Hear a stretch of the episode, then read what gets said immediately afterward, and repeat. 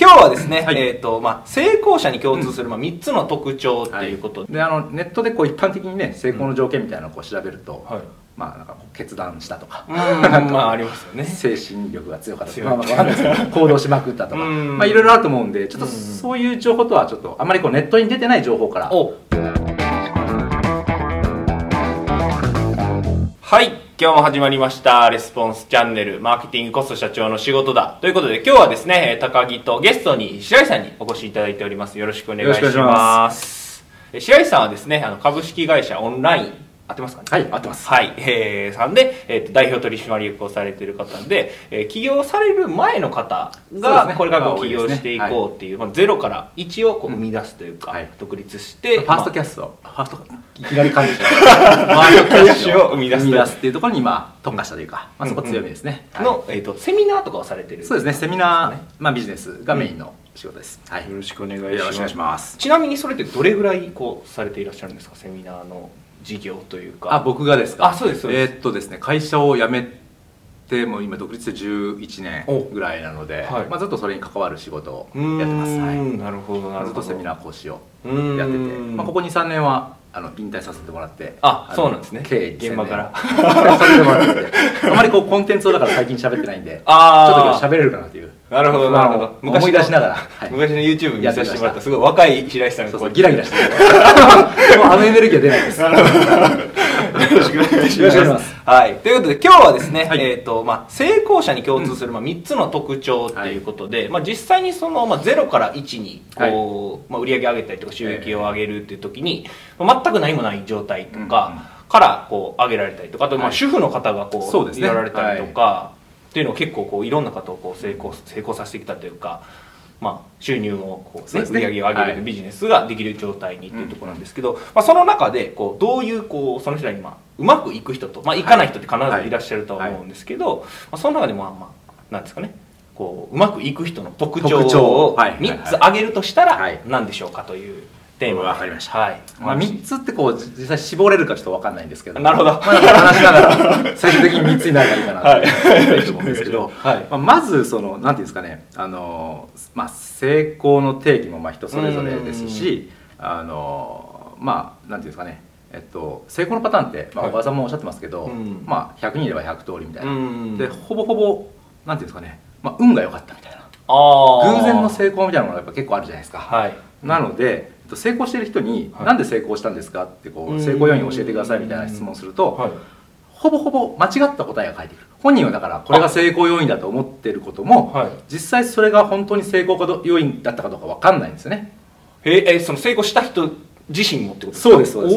もちろん自己認識の高い方は、はい。あの分かってる人も多いと思うんですけれども、うんうんうんでも成功の要素って複合的な要素なんですね、うん。なんかこれがあったから成功しましたみたいな,、うん。なんかたった一つの理由があるっていうわけではない、うん。これあの野球の野村監督ご存知ですかね、はい。野村克也さんでしたっけ、はい。であの方がね、えっと、言ってるんですけど、うん。えっと、勝ちにあのウィンですね。はい。勝ちに不思議の勝ちあれと。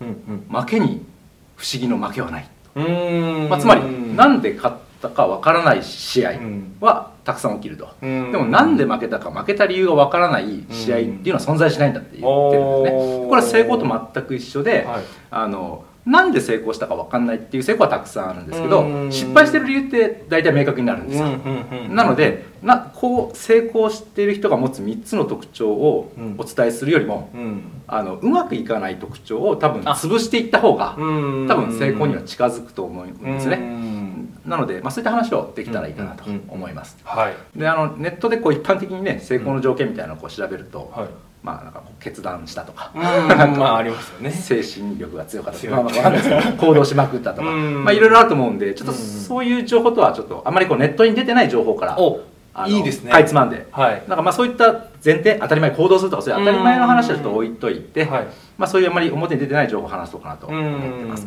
でまず一つは、はい。とね、学び方がうまいんです。学び方がうまい。はい。ほうほうほうえっ、と弟子道って言葉知ってます？弟子道。弟子道。弟子道ってそのなんなんですか？あなんかイメージあります？弟子。に何か教えるみたいな感じですか、あ見て覚える真逆です真逆です。あ逆なんですね。弟子としてはい。のあり方。学ぶあー学ぶものの姿勢を説いた弟子道っていうのがあるんですよ。へでこれって、まあ、Google で検索してもらったら分かると思うんですけど、はい。ほぼ出てこないんです情報が弟子道弟子道っていう言葉がへえでも実際にはあるんですよね。うん。で、まあ、日本にはこの古来から、まあ、武道だ茶道だうん。何華道だ、はい。まあ、いっぱい、まあ、書道だなんなんとか道ってつくものがあるじゃないですか、はい。あれって、まあ、あのし例えば書道だったら書を通して、まあ、自分自身をこう磨いていくっていうような、うん。まあ、その道を極めるっていう、まあ、茶道っていう、うん。まあ、華道書道ってなってるんですけども、はいまあ、そこには必ずこう師匠がいて、うん。まあ、弟子がいてっていうこう師弟関係があるじゃないはいですか。ありますね。でまあ、すごい先生になると弟子にもなれないわけですね。弟子になるにもすごいこう試験がいたりとかなんか許可がいるとか普通にはなれないわけですよね。うん。であの、まあ、当時の師弟関係って弟子って認められないと弟子になれないんですうん。ね勝手に自分が師匠だっつっても「いやお前なんか弟子に取った覚えはない」って言われたらうん。もうそれは弟子ではないっていう、まあ、そういう厳しい世界なんですけども。その弟子道のはい。考え方まあ、いっぱいあるんですけれども、はい。中ですごいいい考え方をちょっとまあすぐに使える考え方をちょっとご紹介したいなと思うんですけど、はい。例えばですねうん。高木さんはい。このテーブルこれテレビ映ってますかね？あ,、はい。ありがとうございます。これこのテーブル赤だよね？いやあ首ですもん。あ。は波紋です。今の瞬間波紋なん社内社社内でよくやってるうん。この小川さんにも「おはい。前波紋や」ってよくあ言われてますか。はい。あその通りで。なるほどまあ、あのこれが、まあ、師匠が赤だって言われたら、うん。イエス赤ですって答えるのはまず当たり前なんです、うん。でまあ、そこでノーって言ったらまず弟子としても波紋になるんですけどど。まあ、そこが言いたいんじゃなくて、はい。これが赤ですって言われた時に、うん。今の自分にはうん。どう見てもこれは木の色だよねと。うん。白っぽい茶色っぽい。うん。でも師匠のレベルになるとうん。これが赤に見える日が来るんだろうな。という捉え方をしないとダメなんですよ。なるほどなるほど。これ分かります？難しいですね。難しいんですよ。難しいんですが、はいでも結果を出していく人たちってうん。こういう姿勢をやっぱ持ってるんですよね、うん。要は今の自分の実力で、まあ、これ現状の成果しか出せてない、ん。で学んでいる人がいるのであれば、うん。この人が出してる成果をうん。今自分出せてないわけじゃないですか。うん。ということはこの人の頭の中なんて分かるはずがないっていう前提をちゃんと持てるわけですよ。ああなるほどなるほど、うん。うん伝わりますかね、ああなるほど。わわかるのっけから結構骨太な話して。ますね。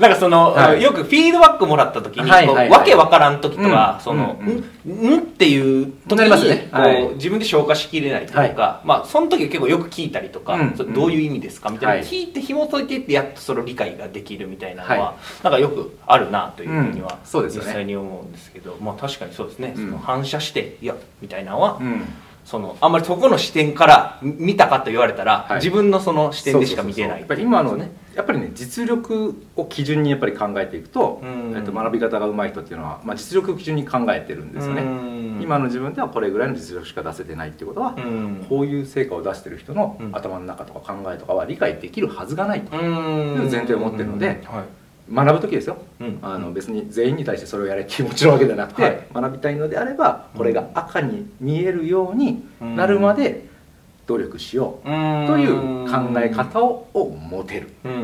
人はやっぱり伸びていきますようね。ん。っていうまずこう一つ目の、うん。えっとまあ、弟子道、まあ、学び方うん。があの上手い人っていうのは、うん。そういうねマインドセットを持ってます。うーんなるほどその弟子道って僕はい。初めて聞いたんですけど、そうですよね。あんまりその、なんですかね誰かが言ってるとか教えてるっていうのはあんまりないんですか？師匠がたまに言うみたいな感じそうですそうです。これ多分わかんないですけど口伝で伝わってるんですよ。書物とかは多分ないんであそうなんですね。普通に 図書館とかにあるかもしれない。です普通にあるかもしれないですけど 僕は調べてないんで、うん。まあ、僕も師匠からこう伝えられただけなので、うん。んなんですけど、なるほどはいなるほど、深いですこねの,、うん、この学ぶ力があるかないかっていうのはすごく、うん。あの大きいんですよね。うん。これ人生なんかこう長くなればなるほど後輩になればなるほどなんかそういった要素が影響してきますねう。ーんうんうんうんうん実際にその、はい。まあ、師匠がこう赤と言って、まあ、うん。僕さっきまあ完全にもういや木ですよって言ったんですけど、はい。まあ、実際そのなんですかね理解ができないじゃないですけど、うん。反射的にこう納得できないというか、はい。まあ、その分かるんだけどみたいな、うん。言ってることをこう理解しようとしないといけないのは分かるけどそのいや木やんみたいなのをうん思う人がじゃあどうやったらそれな克服じゃないですけどどういう視点とかどういう考え方を持てばその変わるというかってなんかあったりしいやます多分でもそれはあのもうしょうがないですよね。あそういう反応が出るの。だって普通の人はそう反応するじゃないですか。それは当たり前だと思うんですよ。うん。最初から全部、うん。そうですよね。これは赤にってならないですよね、なのでそれはまあ普通の反応なのでうん。別にそれはそれでいいと思うんです。ただどっかのタイミングでうん。なんていうのかな。えっとまあそういうまあ、考え方じゃないですけれども、うん。まあ、な自分が納得できないことはやらないみたいな、うん。そういった要素が邪魔になるステージがあ来た時にはそれはは手放した方が自分の成果は入りやすいですよね、なのでその人がそれを必要だと感じれば手放せばいいし別に必要なければいいんじゃないですかっていうなるほどなるほど。選択は自由だと思いますのでうんうんうんうんあのねうんかなと思いますね。うん。あとそのまあちょっと付随した話なんですけどもはい。結構ねやっぱりねその納得を手放せる人とかは、あの影響力にも影響してくるんですよ、まあ影響力に影響してくる。ちょっとややこしい話なんですけど、はい。はい。あの例えば、うん。えっと、小川さんってうん。あの影響されやすいじゃないですか、うんまあそうですね。あのなんか新しいものとか、うん。面白いものとか、うん。例えば僕がバターコーヒー勧めたら素直にやってるじゃないですか、で影響を受けやすい人っていうのは、うん。あの同時にねやっぱりね影響を与えやすいんですよ。うん。なんでかっていうと影響を受けやすい人と一緒にいると面白いんですよ、ああレスポンスがあるから。なるほどなるほど。打てば響くんですよ、うんうんうんうん。でも打っても響かない人と一緒にいるとうん。疲れるじゃないですか、まあそうですね ってなるとやっぱりね一緒にいて面白くないから、うんまあ、結局すごくずーっと長い目で見ていくと、うん。人がついてこないってことが起きてしまうんですね。なので、まあ、優秀でなんか頭も良くて学歴もあっても仕事もできててそこそこ、まあ、そこそこってことがよくないですね。すごく優秀な人が、うんまあまあまあまあそこそこの成功で止まってしまう人って結構多いと思うんですよ、うん。だから突き抜けられないみたいな、うんまあまあそこそこ成功するんだけどこの上いけないみたいなのは、うん。結構そうやってこう人と組めなかったりとか組むのもなんていうんですかね利害関係であ自分にこう そうそうそう得するから組むみたいな、そういう組み方しか人とできなくなってしまうんですね、うん。こう人間同士で付き合うとか、うんあー友達付き合いをするとか,、かそういう付き合いが、えっと、できるようになってなる人の方が、うん。あの成功が拡大しやすいですよね、うんうんうん。人がついてくるんで、うんそうなんとなく伝わりますかね、わかりますね。だからすごくこうちょっと離れたすぐにどうこうなる話ではないんですけども、うんまあ、そういった特性っていうのは、うん。えっと必要があれば自分で感じてるのであればうん。手放した方がお得ですよとは僕は思います。ああなるほど。それをずっとこう維持として持っとくんじゃなくてそうそうそうそうあまり持っててもメリットがないですようんね。うんうん。それ以上には成長しないっていうのか自分の視野の範囲内でしか物事ができないおっしゃる通りです。だからそこそこの成功も手にするし、まあ、うんそこそこ失敗するかもしれないけど、大きな成功とか、うん。大きな失敗とかできないできにくかったりしますよね。うん。なるほどうんなるほど。めちゃめちゃ面白いですね。だから、まあ、人生もねそっちの方が多分楽しいんじゃないかなと僕は思いますけどね、まあ、でもそれは人のね価値観によるところは結構あるので、いいんですけど、うん。なるほどなるほど。まあ、なので一つ目は一つ目は？学ぶ力うん。弟子道っていうところね。弟子道みたいな、うん。そういう感覚持ってる人はすごく伸びやすい、うん。し結果も出やすいですね、うん。はい、うん。なるほどなるほど。はい。じゃあ今回3つということなので。はい、あと2つね。あと2つ。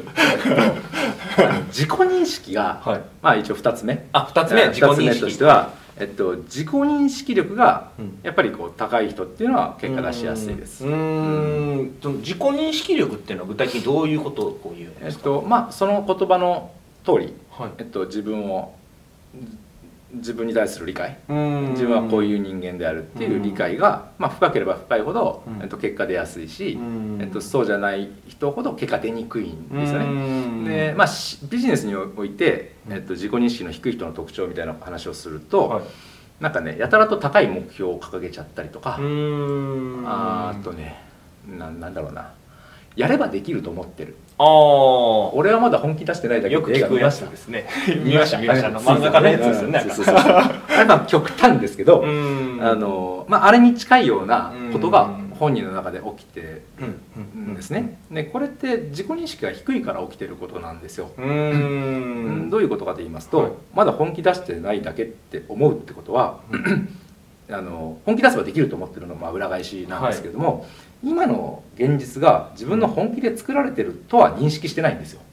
ああなるほどなるほど。今が本気じゃないって思ってるってことそうそうそうそうそう。本気なはずやのに。そうそうそうそうそう。うん。でもしかしたら本気出してないのかもしれないです。本当にその人、うん。でも本気を出せないぐらいの実力しかない。っていうのが現実なんですよ。わかりまますかね？なるほどなるほど。面倒くさい話なんですけど。しかも何も書かずに空中戦で伝えるだけって難しいんですけど、はい。えー要は本気を出せないぐらいの実力うん。なのにうん。本気出せばできるっていう認識をしちゃってるんですよね。なので、えっと、例えば仕事で失敗してもうん。あの真にこうフィードバックさっきも話出ましたけどやっぱりフィードバック受け取れないんですよ。うん。いやいや俺だってもうなんか本気出せばできるしみたいな。うん。分かんないけど。なかやばい。そうそうそう。そういう人ってやっぱり仕事でも、うん。やっぱ成果が出しにくい傾向にあるし、あとはねあの結果を出すよりも自分をよく見せる方になんかねエネルギーを注いじゃう人もやっぱ多いんですよ。自己認識低いと。なるほどなるほど、じゃあそのなんなんですかね。仕事の成果でこう、目標を達成できなかったとしても、うん。そのなんですかね。言い言い訳じゃないですけどそう。そうそう自己正当にエネルギーを。すげえうまいみたいな。そうそうそうそう。そ うなるほどでそれもねたちが悪くて、うん。自分も本気でそう思ってるんですよあ嘘ついてるつもりないですよ。あなるほど。かわいそうな話なんですけど自分も本気でそう自分をやっぱり、まあ、騙してるっておかしいですけど、うん。まあ、信じてるので、うん。本人悪いとかじゃないですよもちろん、うん。そういうことが起きちゃうんですよね、なのでえっと なんていうんですかね、まあ、自己認識を正しくできてない人はなんか目標設定もやっぱりね、ちょっと変なんですね。だしなかなか改善しないですね。うん改善しないっていうのは、えっと、目標設定自体がってことですか？あ行動が、うん行動が。あー。うん。まあ目標もそもそも間違ってることが多いんですけど、うんまあ、あのサイズがね。間違ってることも多いんですけど、うん。あの失敗から学びもやっぱ少ないんですよね、そういう人って、なんでかっていうと100%自分の責任って思えないから、うん。思ってないから、どうしてもそういうふうになる、うーん。ですよね。なるほどなるほど、はい。その山際さんも、はい。その採用のあやっちゃいけないっていうので、はい。自己認識が低い人はダメだよっていうのはもう対やめた方がいいですね。おっしゃってたので、うんこう勘違いがすごいみたいな話をされてて、はい。全く一緒だな。あもう本当にその通りですね。やっぱりうん。人事でねたくさんの人見られてるんで、うん。しかもね採用から何十年っていうね成長のプロセス見てらっしゃるんでうん。多分分かると思うんですけどやっぱりね、うんうん。年取って頭が硬くなってるとかではないんですよね。うん。やっぱり素直な人って昔から素直だし、うん。あの年取っても素直な人ってすごい素直で魅力的なので、うん。やっぱりどっかでそういったねこう、まあ、頑固というか、うん。そういう握ってる人は手放した方が人生いいですよね。ここに行き着くんですよ。手放すという、はい。うんうんうん。なるほどなるほど。2つ目が自己認識。自己認識ですね。ね。はい。めちゃこれ1個だけでもすごい、うん。ね、いろいろ話していただけるテーマだと思うんですけど、はい。3つ目に。三つ目いきますか。三つ目なんだろうな何だと思います。なんだろうな。ないない感じがすごい出ましたけどう今。なうん。まああまりこう情報が出てなくて、はい。えー大事な部分、はい。なんだろうな、なんですかね。なんだろうな。なんかやっぱり自分を守らないことですかね。自まあ、ちょっと自己認識と似てるじゃ似てる、まあはい。全部つながってるんですけどね結局は、うんうんうん。うんえっと、守守らない人が一番強いです、守らないっていうのは具体的にどういうえっこうこと言うんですか、自分の要はだからダメな部分とかネガティブな側面、うん。まあ、みんな人間あるじゃないですか、はい。なんかそれをこう見せないようにするとか、うん。あのまあ、受け取ってないっていう状態ですよね、えっと、そそういうのがない人が強いです。やっぱり。うん。なるほど。あのなんか向昔ね、はい。昔っていうか、はい。これはちょっと骨の話じゃないんですけど、はい。どうぞ。ちょっとデザートみたいですけど、あの戦国時代。はい。これもでも骨の話っぽいですよね。一応一応骨の話につなげて頑張るんですけど、はい。なんかねこう戦ではい。生き残る人ってうん。どういう人が生き残るかっていうと、はい。あのーあなんだったっけなどう忘れしたら。え？あそうだそうだ。えっとね生きて帰るぞって決めてる人間は、はい。死ん死ぬらしいんですよ。ええで逆に、はい。もう死ぬって決めてる人間の方が生き残って帰ってきてたらしいんですよ。あなるほどなるほど、うん。その本気で言ったやつは帰ってこれるけどみたいなっていうそうそうそうそう。はいはいはいはいだから命を守ってる人間はやっぱり弱いんですよね。うん敵将とこう対面対峙した時にうん生きて帰るぞって決めてる人は、うんバサッと腕を落とされた時に「あー!」ってなるわけですよ、うん。帰れねえみたいな。で ももう死んでるって死ぬって決めてる人間は腕を落とされた瞬間に相手の首取ってるんですよね、うーんなるほど。全然違うわけですよ。うんうんうん。行動が。確かに確かに。違いますでしょ、うん。これビジネスに置き換えて考えると多分これから高木さんがなんかいいコメントをしてくださるんじゃないかなと。めちゃめちゃめちゃめちゃな振りが来ましたよ。ち ゃめちゃな振りが来ましたけどどう処理したらいいですか、ね。うんでも多分そういうことだと思うんですよ、その本気度というか,、なんか守らないという本気度。かなんだろう。やっぱりねフォーカスだと思います。フォーカス。そうそうそう。だから自分の評価評判にフォーカスを当ててるのか、あ成果にフォーカスを当ててるのかっていう、うんまあその違いだと思うんですよね、うんうんうんなんかいい感じになってきましたね、うん。はいなってきました、うん。はい。フォーカスの違いです。分かったみたいな言い方してますけどなるほど。その結果に、まあ、コミットするじゃないですけどそのそれを得るためにじゃあはい。何やるべきかってなって出てきたものに対してうん。自分がこう嫌だなとか、はい。なんかこう守らないと、ま自分のなんていうんですか、この苦手な部分みたいなところはやらないみたいなんてやっていくと、まあ、全然やっぱり成果も難しくなるみたいな、うんうんうんうんそんな感じです。そんな感じで。そんな感じです。その僕は結構その、うん。守りに行かないっていうのは結構しっくりきたんですけど首取りに行くっていうのは。はいはい。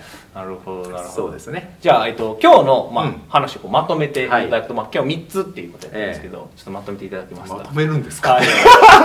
一つ目は、えーまあ、学び学ぶためのマインドセットうん。を、えっと、持ってる人はやっぱり吸収力うん。早いんですよね、はい。っていうのがまず一つ。うん。で二つ目は、えーっと自己認識ですね。はい、自己認識が、はい。えーまあ、長けてる人ん。の方がやっぱり成果出しやすいですよねと。はい、まとめになってないですね。いや大丈夫ですはい。まとめで最後、えーっとフォーカスがね。フォーカスが。あ成果に向いてるのか、うん。自分に向いてるのかっていうね。この違いは結構大きいですよね。うんなるほどうん。なるほど。じゃあこの、まあ、見ていただいてる方はですね、ぜひその学び方と、はい。あとまあまあまあ、これ見ていただいてる方はもうすでにこう、うん。できてる方が多かったりすると思う、その部下の方とかっていうそうですよね。多分ね困ってると思うんですよこのうん。ね。はい。あの部下がに部下がねそういうマインドセット持っている人たちばっかりだったらいいんですけどうん。もちろんそんなことは絶対ないので、うんまあ、こうフィードバックしながら、事例交えてね、教えながら、まあ、時間かけて教育していくしかないのかなっていう感じはしますけどね。うん。なるほどなるほど。まあもうすでにねこう見れて見たいたい方は自分はできてると思いますので、はい。まあ、部下の方にこう接し方というか、はいあ自己認識が足りてないなとか、じゃあこの人の自己認識が上げるようにはどうしたらいいのかなみたいなのを考えて、うん。まあ、やっていただくのいいのかなとそうですね。いう感じですかね。はい。まとめていただいてありがとうございます。いえいえ、はい、ありがとうございます。はい。ではですね、今日のレスポンスチャンネルは以上になります。う最後まで聞いていただいてありがとうございました。最後までご覧いただいてありがとうございました。ぜひですね、いいねと、あとチャンネル登録ですね、えーしていただければと思います。あと、質問だったりとか、コメント、お概要欄の方にですね、えーお待ちしておりますので、ぜひ、えー質問、コメントしてください。